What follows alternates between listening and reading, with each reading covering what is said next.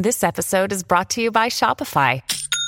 Forget the frustration of picking commerce platforms when you switch your business to Shopify, the global commerce platform that supercharges your selling wherever you sell. With Shopify, you'll harness the same intuitive features, trusted apps, and powerful analytics used by the world's leading brands. Sign up today for your $1 per month trial period at shopify.com slash tech, all lowercase. That's shopify.com slash tech. Estamos de vuelta con la revista informativa Buenos Días Americano, junto a Nelson Rubio, Jolly Cuello y Gaby Peroso. Por Americano. Bueno, y por supuesto, para analizar este tema, tenemos un invitado eh, muy especial a esta hora acá en Buenos Días Americano, el señor Sergio de la Peña, analista político, coronel retirado de las Fuerzas Armadas de Estados Unidos y ex subsecretario de Defensa para Asuntos del Hemisferio Occidental. Ah, don, don Sergio, muy buenos días, bienvenido a Buenos Días Americano, acá a través de Americano Media. Muy buenos días a Yoli, Gaby, Nelson, gracias. Sergio, una pregunta que realmente muchos se hacen y tendría impacto. Ciertamente esta eh, aniquilación, eh, la eliminación de Ayman al-Zawahiri, ¿qué significa para el futuro de Al Qaeda esta muerte y realmente en Estados Unidos qué connotación tendría? Bueno, yo pienso que lo, lo importante de tomar en cuenta esos grupos es que cuando fallece uno, siempre hay alguien quien los va a reemplazar. Ahora, el nivel de conocimiento que tenía el señor Zawahiri en temas de terrorismo era extensivo y va a ser difícil reemplazar a alguien como él inmediatamente. Pero estos grupos siempre tienen la capacidad de regenerarse, así que eso es preocupante. ¿Y quién podría ser la persona que lo sustituya a él en lo que es la jerarquía de Al Qaeda? ¿Y qué tan importante es Al Qaeda en todo esto? Porque se suponía que ellos también se habían, habían sido severamente degradados, ¿no? Y habían otras organizaciones terroristas que estaban como dando la batalla.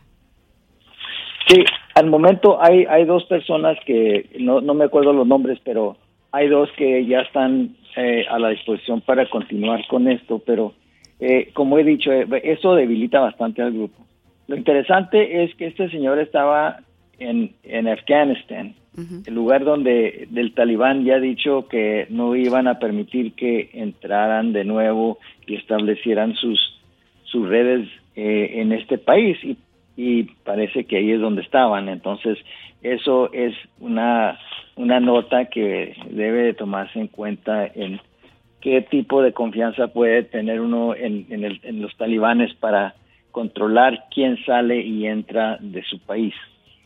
Ahora, Estados Unidos se fortalece con este tipo de operaciones, tomando en cuenta todo lo que está sucediendo en el mundo, este movimiento de buques y aviones de guerra por parte de China, Estados Unidos también moviéndose en ese sentido. En la crítica en todos los noticieros internacionales se habla de la debilidad de Estados Unidos si Nancy Pelosi no va a China. Eh, ¿Cómo se puede interpretar este hecho particular en un contexto tan complejo para Estados Unidos? Mira, estamos viviendo en una etapa inestable o una etapa donde estamos menos estables, vamos a ponerlo así. Eh, lo que sucede es que uno tiene, como los Estados Unidos, ver el aspecto mundial desde el punto de vista de seguridad nacional, empezando con quiénes son las amenazas.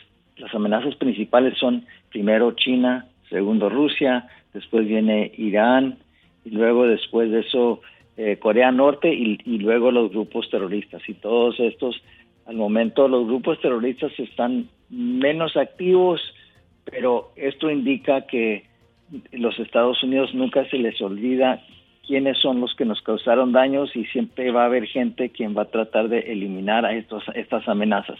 Desafortunadamente el mundo está en un estado al momento menos estable que, por ejemplo, era hace dos años. Oigan, hay una información de último minuto que quiero dar. Según el Asian Strategic Times, dice que la página oficial del gobierno de Taiwán ha, ha tenido una caída en su servidor y según informes no confirmados, fue causada posiblemente por un ataque cibernético. Asimismo, se ha reportado la caída de varios otros sitios web del gobierno de Taiwán antes de la posible visita a la isla de la presidenta de la Cámara de Representantes de Estados Unidos, Nancy Pelosi. En otra información también ah, se ha caído el portal Flight Radar 24, donde decenas de miles de personas seguían al avión que estaba trasladando a Nancy Pelosi. Esta información acaba de darse en algunos momentos y se ha perdido. Eh, había más de 300.000 personas conectadas monitoreando la trayectoria de la aeronave de la presidenta de la Cámara de Representantes de Estados Unidos y se ha perdido en este momento la eh, comunicación, la señal de esta página ha caído en las redes a nivel internacional. Eso puede ser hasta por una cuestión de seguridad, ¿no? Y una de las cosas que, hay que marcar en esta visita es que ella es la tercera en línea eh, de mando aquí en los Estados Unidos, ¿no? Por eso también la importancia. Y eh, el, último líder de la Cámara de Representantes que fue a la China y fue hace 30 años fue Newt Gingrich y por eso también es que el perfil se eleva un poco más. Pero, eh, Sergio, volviendo a, estas operaciones, lo que se conoce hasta el momento que se divulgó fue que se utilizó un dron de precisión y que la única persona que fue dada de baja fue este, este terrorista. Eh, eh, ¿qué, significa esto? ¿No puedes eh, hablar un poco más sobre lo que hay ahora en materia tecnológica para poder eliminar a estos, a estos individuos? Mira, la capacidad de los Estados Unidos es expansiva y la comunidad de inteligencia tiene sus propias maneras de llevar a cabo este tipo de ataque. obviamente, de facto sabemos que tiene la capacidad de hacerlo, y la precisión que tenemos hoy en día con nuestras armas es mucho más elevada que la que teníamos hasta en el tiempo de la guerra contra Irak. Eh, eh, eso nomás quiere decir que cuando uno comete algún atentado contra los Estados Unidos, siempre va a haber alguien quien les va a dar seguimiento y van a cumplir con lo que necesitamos para, eh, para tener a los Estados Unidos seguro en cualquier aspecto. Ahora, obviamente esto es algo que se llevó a cabo de, bueno, duró mucho tiempo para que pudiéramos hallarlo, identificarlo y luego tomar acción contra él. Ese es parte del proceso. Eh, pero que si que se le va a dar seguimiento, claro que sí. Porque hay que tomar en cuenta que no importa quién esté en el poder, la institución continúa, la institución sigue incrementando sus capacidades y esa es parte de eh, la arquitectura que tenemos en el sistema de defensa nacional de los Estados Unidos. Amigos, estamos conversando con Sergio de la Peña, ex subsecretario de Defensa de Estados Unidos, a esta hora en Buenos Días Americano. Sergio, quería preguntarle desde el punto de vista militar, desde el punto de vista de funcionamiento de el Departamento de Homeland Security y las agencias de inteligencia de Estados Unidos. ¿Cómo funciona un operativo de este tipo, más allá del secretismo o la confidencialidad? Vamos a hablarlo en estos términos.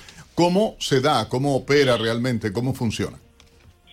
Mira, obviamente no podemos entrar a muchos detalles por razones obvias, pero hay las organizaciones de inteligencia tienen una cobertura mundial hay, hay mucha comunicación entre los sistemas de, seguridad internos de los Estados Unidos con los externos eh, y, eso esas agencias siempre están vigilando las amenazas que nos puedan atacar a los Estados Unidos o, los intereses de los Estados Unidos. Y en este caso eh, tenían un blanco le dieron seguimiento eh, aseguraron que era el, momento propicio para llevar a cabo la acción que se tomó contra él y se hace con las armas que más van a eh, disminuir la capacidad de daños a, inocentes y en este caso lo que se está informando es que así fue.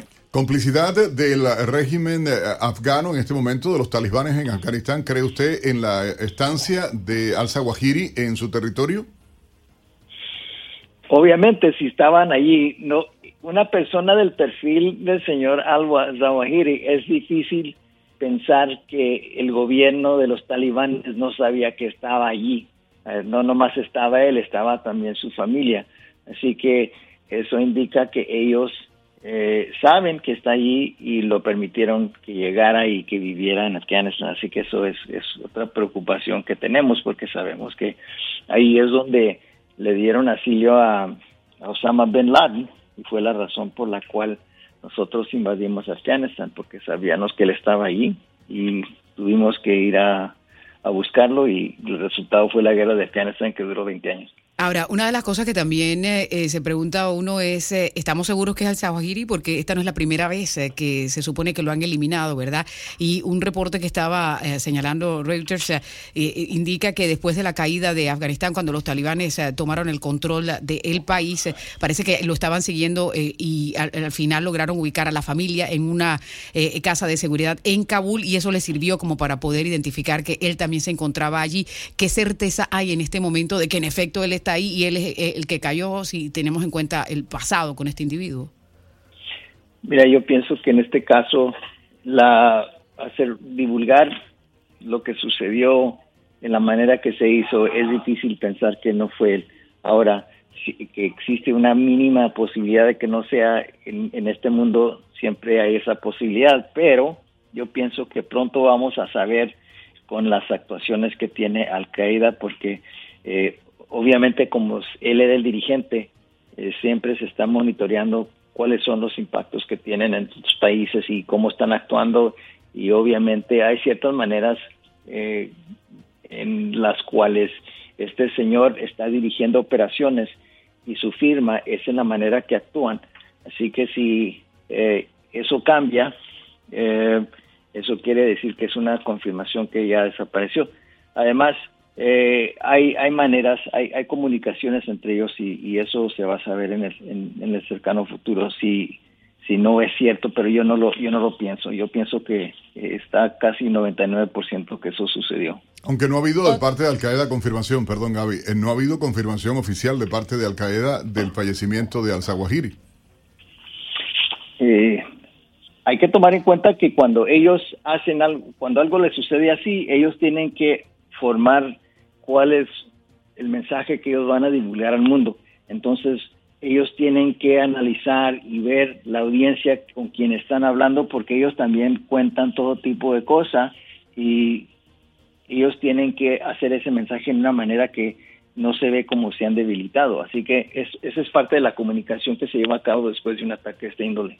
Otro de los puntos que queríamos analizar junto a usted es esta declaración que hizo el secretario general de Naciones Unidas, que dijo que el mundo está cerca de una aniquilación nuclear. Mientras tanto, Vladimir anuncia la expansión naval en contra de Estados Unidos y la OTAN. ¿En qué mundo estamos viviendo? ¿Estamos a las puertas de una guerra, una tercera guerra mundial? Eh, cuando tenemos conflicto armado y los participantes en dicho conflicto tienen armas nucleares, uno tiene que estar pendiente de una posibilidad de esa naturaleza. Entonces uno tiene que por lo menos tomar en cuenta qué es lo que puede suceder. Dentro del marco de lo posible, obviamente todo está dentro del marco de lo posible. Dentro del marco de lo probable es significativamente menos. Así que uno, vivimos en un mundo donde existe la posibilidad de un, una, un conflicto nuclear, porque hay varios países que tienen armas nucleares. Eh, lo más que se involucran en conflictos armados, lo más que presenta o se va incrementando esa, esa posibilidad esa, y, obviamente igualmente viene la probabilidad. Eh, hace dos años no esa posibilidad y probabilidad estaba más baja. Hoy en día, con conflictos y con actores que tienen armas nucleares, eso ha disminuido un poco. Amigos, estamos conversando con Sergio de la Peña, ex subsecretario de Defensa de Estados Unidos. Una pregunta que muchos se, se pudieran hacer. ¿Existe, se conoce, eh, hay conocimiento en, términos de inteligencia de un posible sucesor de al-Zawahiri dentro de Al-Qaeda? Sí hay, y lo leí esta mañana en el Wall Street Journal, nomás que no me acuerdo los nombres, pero eh, eh, ahí nombran a dos. y este, la, la línea de continuación para estas organizaciones siempre existe uno no puede tener una organización donde uno dice, bueno, si algo me sucede, ¿quién va, quién, quién va a tomar el cargo? Eso es, eso es algo que sucede en cualquier organización, no importa cuál sea, no nomás de, grupos armados o grupos terroristas. Eh, la jerarquía militar se hace en tal manera que siempre va a haber alguien quien sigue. Eh, y esas son las personas que uno necesita analizar, necesita uno ver sus antecedentes, sus, biografías, sus currículos, por decirlo así, en qué es lo que puede uno esperar de esta gente porque eso por lo menos le da una idea de cuál es la mentalidad que tienen y cuáles son las capacidades intelectuales que tienen.